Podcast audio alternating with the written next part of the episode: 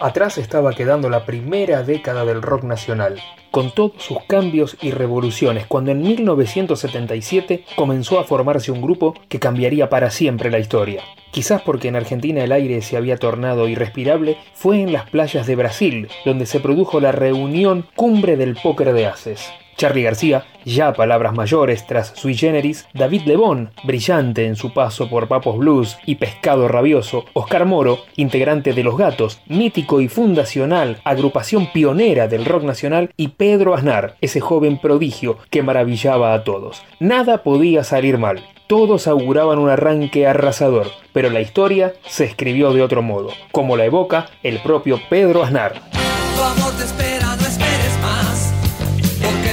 Perdiste tanto tiempo indecisa al hablar, tan dura como Humphrey Bogart. Fue fue. Al principio resistidos, el famoso derecho de piso y que se yo, hasta que la gente dice, primero dicen esto que, les pasa. Después dicen, están mal. Y después dicen, ¿qué lo parió? Cerú estuvo, pero así, de que fuera demasiado tarde. Porque durante un año, un año y medio nos dieron batalla y batalla y batalla. Y un punto en el cual decíamos, man, esto no va ni para atrás ni para adelante, no pasa nada. El tema de las letras era, era crucial, eran momentos en los que se, las listas negras, eh, las listas de radiodifusión, qué se podía pasar, qué no se podía pasar. Bueno, el grupo era, obviamente era, era como una, era una tribuna desde la cual se estaban diciendo cosas, pero había que decirlas con cuidado y con cancha para, para meter el mensaje sin que se notara demasiado. Yo mismo avisé lo que estaba diciendo Alicia años más tarde.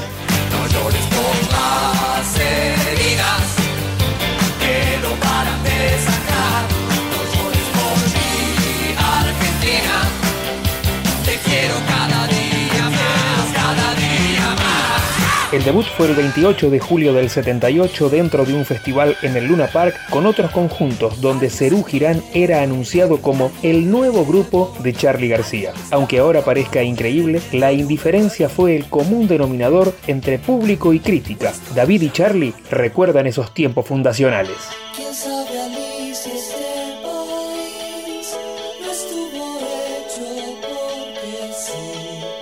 Charlie y yo íbamos a vender los shows de Cerú en la motito. Charlie atrás con el maletín y yo manejando por la 9 de julio, este, buscando oficinas y representantes o gente que quisiera comprar el show. Y ahí me di cuenta cuánto nosotros creíamos en ese grupo también. Para mí fue el primer grupo que realmente trabajó duro, duro, duro, duro para que las cosas salieran bien. En el momento que nosotros empezamos había mucho fanatismo. El rock estaba como muy dividido, ¿viste? Si te gustaba esto, te gustaba el otro. Y bueno, y nosotros vinimos a como abrir una batea más en eso. Y alguna gente, digamos, por gustarle esto, por gustarle lo otro, se perdió a ser un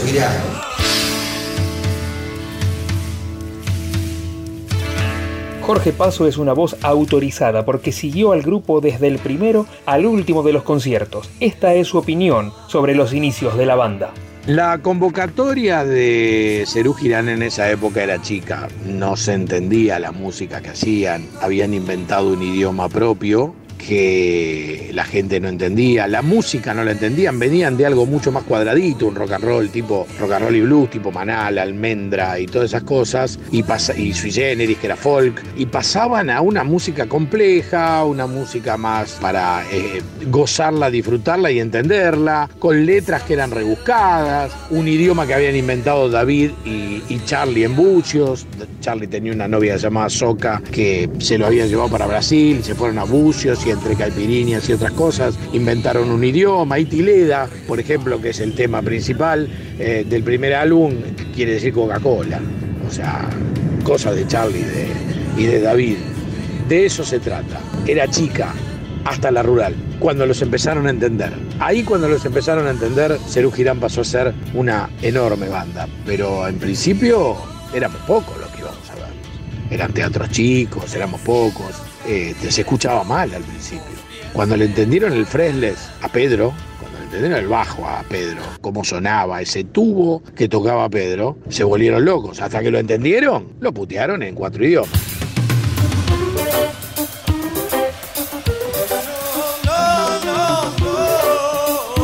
El 3 de noviembre del 78 estrenaron el primer disco en el estadio Obras Sanitarias, que llevó el nombre de la banda. El público no terminaba de entender ese nuevo sonido ni a las letras. En un momento tocaron el tema Disco Jock, que era una crítica a la música disco, tan en boga en ese momento. La gente pensó que era en favor de esa controvertida corriente que tenía como emblema al John Travolta de las películas, y el repudio fue inmediato, pidiendo viejos temas de sui generis, a lo que Charlie se negó rotundamente y comenzó una mala onda generalizada.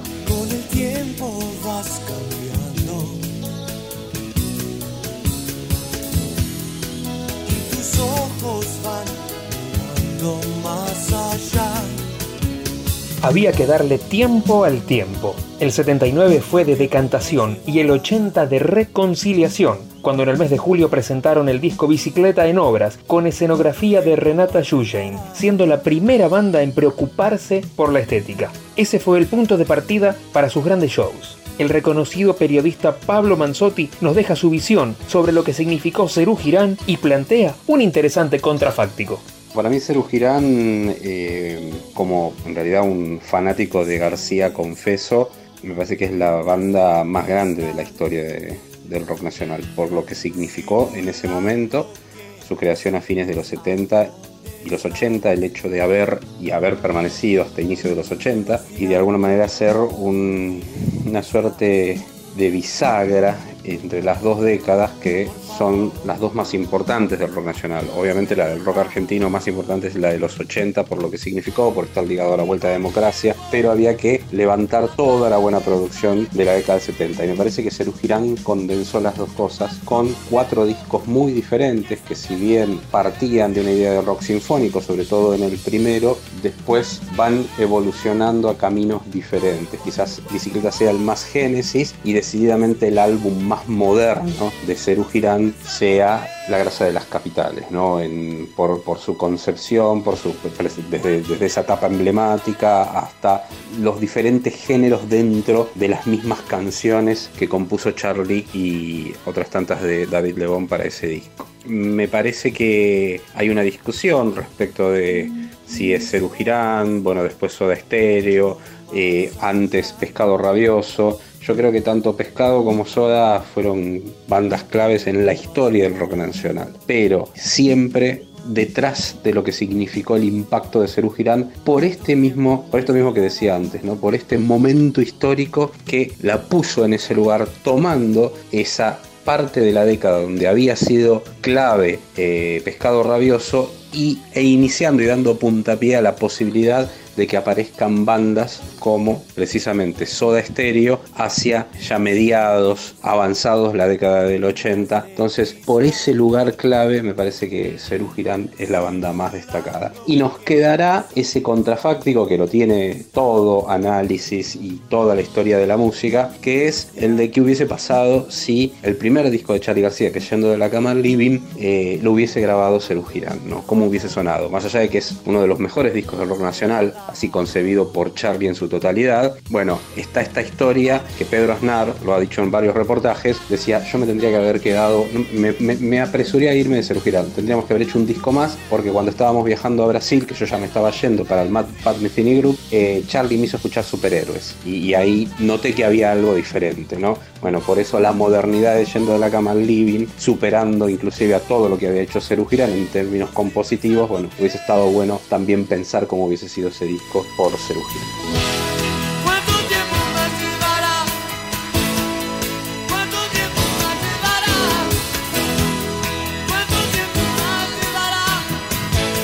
Tras un consagratorio año 81 con la salida del LP titulado Peperina, se ubicaron merecidamente como la mejor banda del rock nacional. El futuro era amplio y diáfano, pero pronto el sueño terminó, cuando se supo que Pedro Aznar iba a perfeccionarse a los Estados Unidos, y con ello llegaba el inevitable final. Lo malo tuvo algo bueno, que fueron los dos apoteóticos recitales en obras, el sábado 6 y domingo 7 de marzo de 1982, como lo recuerda Jorge Paso. Lo que recuerdo de ese concierto fueron dos cosas que me quedaron marcadas para siempre, más allá. Fue en marzo del 82, o sea, eh, Malvinas, la previa de Malvinas y todo eso. Había un millón de policías en la puerta de, de obras sanitarias. Un millón. Si entraban los policías, no entraba la gente que iba a ver el concierto. Fuertemente armado. Y la otra era una sensación de desazón, porque todos sabíamos que ese era el último concierto esos dos días, el 3 y el 4, creo que fue, o el 5 o el 6 una cosa así, fue a principio de marzo. Una especie de desazón porque sabíamos que Pedro se iba a estudiar a Berkeley y que iba a deshacerse una de las, si no la mejor banda de la historia del rock nacional. Todo el mundo cuenta, dice que Cerú Girán eran los, los Beatles argentinos. Yo casi con seguridad te diría que los Beatles eran los Girán ingleses no creo que musicalmente los Beatles fueran superiores a, a Girán. Vos me vas a decir, ¿tuvieron más éxito los Beatles? Sí, claro, tuvieron más éxito. ¿Fueron mucho más conocidos los Beatles? Sí, fueron mucho más conocidos los Beatles. Musicalmente, no hay un tema de los Beatles que sea parecido siquiera a, los jóvenes de ayer, a Seminare, a la guerra en las capitales. No hay un solo tema que tenga la variedad de estilo, el sonido que tenían esos, esos tipos. Y en vivo sonaban fantásticos. Yo fui a ver el primer concierto de Cerú Girán en, en Argentina y lo fui a ver también en La Rural, un mítico concierto en La Rural que fue extraordinario. De ahí no nos pudimos despegar más. En La Rural los putearon, después los amaron. A los pocos meses, cuando ya los cuatro integrantes estaban en sus nuevos proyectos, salió a la venta el LP No llores por mí Argentina, que se encaramó entre los más vendidos y 40 años más tarde tiene su lugar en la leyenda. Amílcar Gilaber fue el ingeniero de sonido y esto recuerda.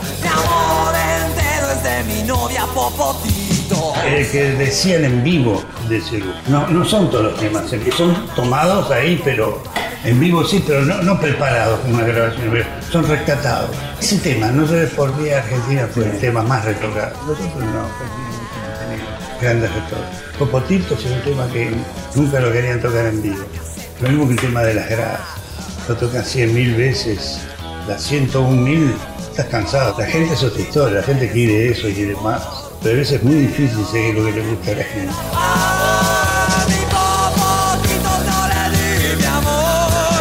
Amado, pero también cuestionado por algunas particularidades, el disco es el testimonio de dos noches que quedaron en el recuerdo, y así nos lo cuenta Pablo Manzotti. Bueno, No llores por mi Argentina es un disco muy cuestionado en la historia de Cerú Girán, ¿no? Porque por un lado es el cierre de, la historia para mí de la banda más importante del rock argentino, pero por otro lado es un álbum que tiene pistas regrabadas, o sea, no es un álbum sincero en vivo. Entonces yo no sé si me gusta o no me gusta.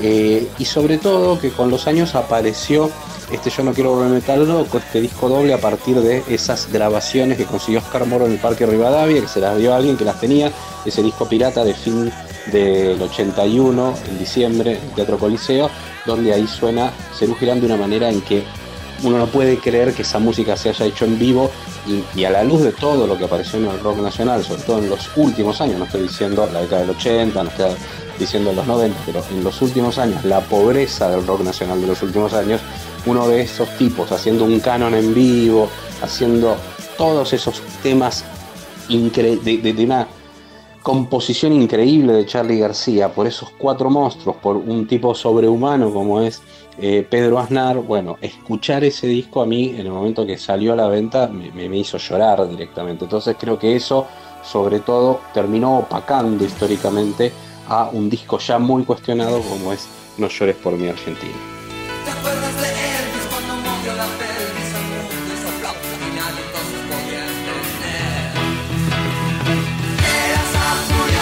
Charlie se adelantó una vez más a los tiempos, como en esta letra que decía, qué bueno es estar en la playa cuando se han ido los que tapan la arena con celofán, y pensar a suerte y verdad nuestro porvenir. ¿Será como yo lo imagino o será un mundo feliz? Mientras miro las nuevas olas, yo ya soy parte del mar. O al ponerse al frente de la igualdad de género, muchos años antes, con aquellos versos que decían, si quieres un consejo no la mires desde lejos, ni le digas lo que tiene que hacer. Ella debe ser como quiere ser y eso ya lo tienes que ver. Rompe las cadenas que te atan a la eterna pena de ser hombre y de poseer. Es un paso grande en la ruta de crecer. Seguro que sí, Charlie. Un paso muy grande. Y sin duda que este vinilo trazó una línea, marcando un antes y un después indeleble. ¿No es así, Jorge Paso? Para la historia del rock argentino, No llores por mi Argentina marca un antes y un después. Yo creo que estos tipos, ese disco fue la toma de la Bastilla de un rock que se estaba yendo y uno que estaban haciendo. Después de ellos empezaron a aparecer bandas como Soda, como Virus, como Los Abuelos de la Nada mismo, como Suéter, que marcaron otro ritmo en el rock marcaron absolutamente otro ritmo en el rock argentino y fueron guiándonos para otro camino. Fue el fin de la época almendra, manal, eh, la máquina de hacer pájaros mismos, sui generis, el primer león. Termina una etapa con ese disco, con Cerú, termina una etapa y arranca una nueva etapa con música, como dicen los americanos, un poquito más snappy. Aparece Miguel Mateos, que empieza a dar vueltas por Latinoamérica y se transforma en el jefe del rock, hasta que Charlie se pone como solista, hasta que Cerati se pone como solista, hasta que Soda explota y llena estadios en todas partes del mundo, hasta que los enanitos verdes se hacen eh, dioses en, en México. Hasta ese momento no existía y después de Cerú Girán existió, siendo que Cerú, siendo que Cerú no tocaba ni parecido nada de lo que los demás tocaron. La salida de Pedro Aznar fue una herida difícil de cicatrizar, para adentro y para afuera de la banda, y así lo relataron David Lebón y Oscar Moro.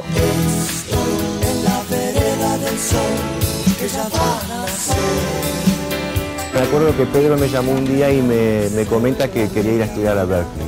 Me acuerdo que el día que nos reunimos en la oficina, para legalmente que Pedro les dijo a todos, eh, a nuestro manager, a, Charlie, a Me Voy. Bueno, o sea, el escándalo que se armó fue increíble. El Kia que te tocaba el bajo de una manera muy, no sé si orquestal, pero eh, muy desarrollada a nivel armónico. Entonces llenaba mucho lo que hacía con el bajo, no cualquier bajista el bajo. Pero fue un balde de agua fría, imagínate. Pero estuvo bien, qué sé no lo querían dejar ir, era como una cosa, no, no puede ser, pero ¿por qué? Y que no sé qué, no sé cuánto. Y yo me acuerdo que en la misma noche nos fuimos con Charlie, nos miramos y dijimos, bueno, ¿seguimos? Entonces este, yo lo miré a Charlie y digo, mira, para seguir vamos a tener que poner por lo menos a cuatro tipos más.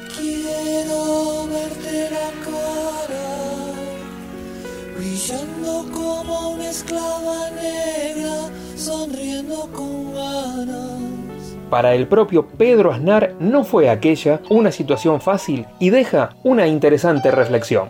No sé qué hubiera pasado después. Me parece que si no fue en el momento justo que el grupo se desarmó, fue casi por ahí. Me parece que era importante que cada uno agarrara sus cosas y las, y las desarrollara, ¿no?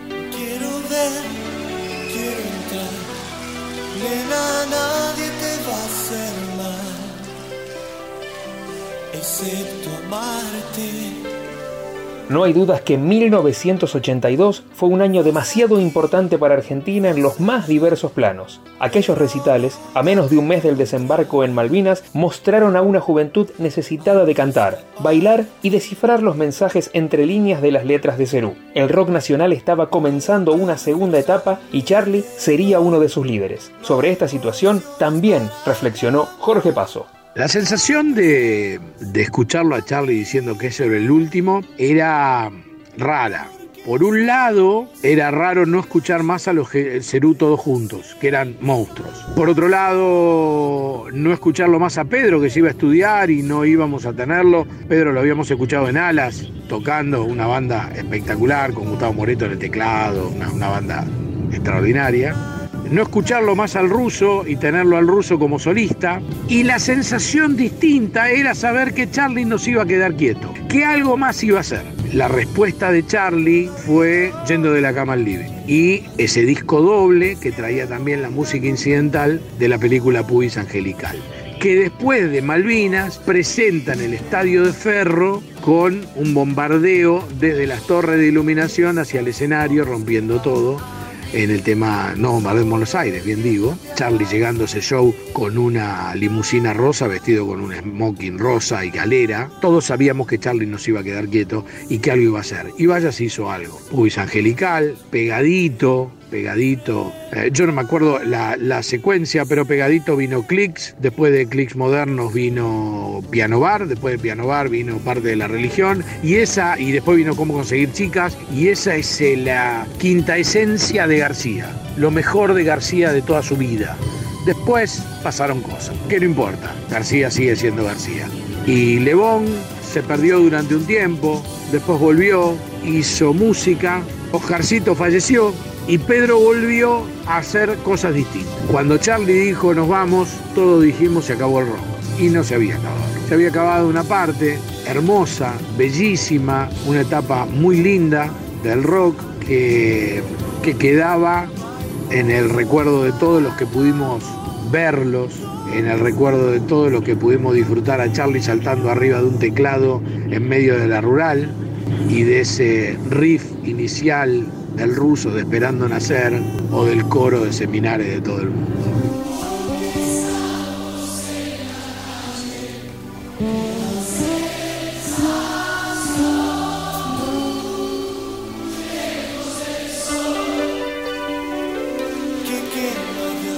La tapa negra, el nombre de la banda y del disco en letras rojas en el ángulo superior derecho, y la foto de ellos, en el sector opuesto, era un retrato pequeño, en las antípodas de la grandeza de la música que habían desparramado en escenarios y estudios de grabación. Los cuatro abrazados en un póster maravilloso, los cuatro abrazados para la eternidad. Y qué mejor que el cierre con las palabras del gran Charlie García.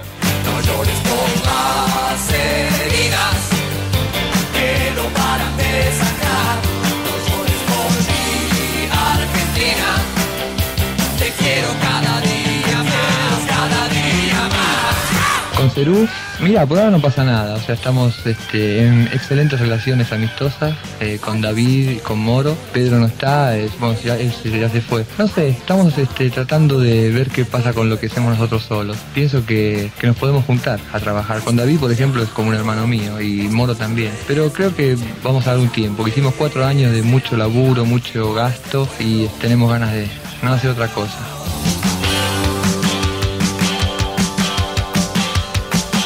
Pasó un nuevo episodio de Las Imágenes Retro, el podcast del recuerdo de nuestro pasado cercano. Somos León Boto y Eduardo Bolaños. Encontranos en las redes, en Instagram, arroba León Boto y arroba soy Edu10. También en Twitter, como arroba León Boto y arroba Edu-Sport. Nos encontramos en el próximo capítulo.